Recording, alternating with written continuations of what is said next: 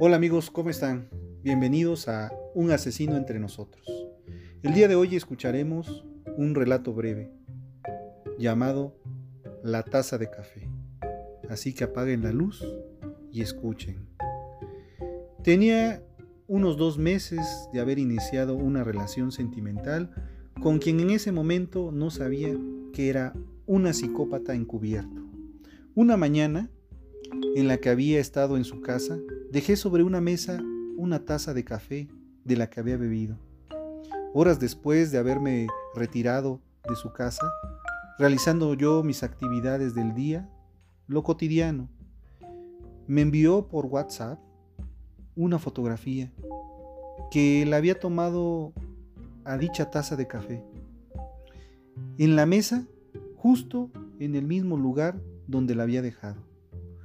La imagen venía sin ningún mensaje de contexto.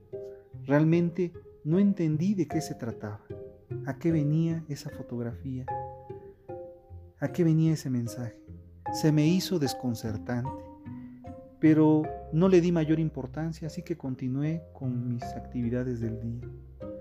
Tuvieron que pasar varios días para que finalmente me diera cuenta del contexto. Y fue cuando finalmente entendí que se trataba de un reclamo. Me reprochó que, sabiendo yo que no tenía quien le ayudara a lavar los platos, no hubiera tenido la delicadeza, la atención de lavar la taza de café de ser poco considerado, me reprochó. El reclamo se me hizo desproporcionado y más tratándose solo de una taza de café. Pero el hecho de haberle tomado una fotografía a dicha taza para enviármela, guardase durante varios días el reclamo, esperando que yo advirtiera de qué se trataba, me pareció anormal y amenazante. Fue entonces cuando empecé a percibir que algo andaba mal, que algo no estaba bien en ella.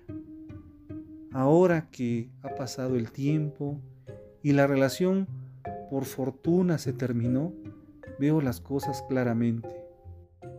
El incidente me parece escalofriante, pues me doy cuenta de que el mensaje había cumplido su propósito Debo admitir que después de aquel reclamo con la fotografía intimidante de la taza de café, logró que en lo sucesivo me hiciera cargo de lavar todos los trastes sucios de su casa por el temor a nuevos reproches. El que me hubiera llamado poco considerado había calado hondo en mi autoestima.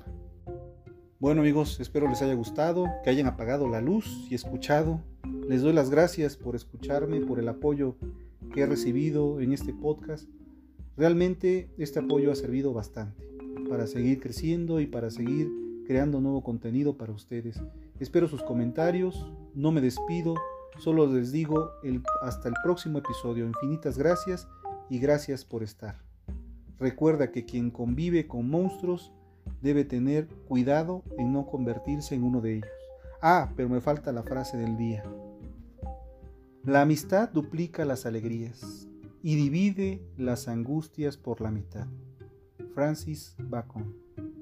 Espero sus comentarios, no me despido, solo les digo hasta el próximo episodio. Infinitas gracias y gracias por estar. Recuerda que quien convive con monstruos debe tener cuidado de no convertirse en uno de ellos. Mi nombre es Paco Rivero. Este fue un asesino entre nosotros y nos escuchamos la próxima semana. Hasta entonces.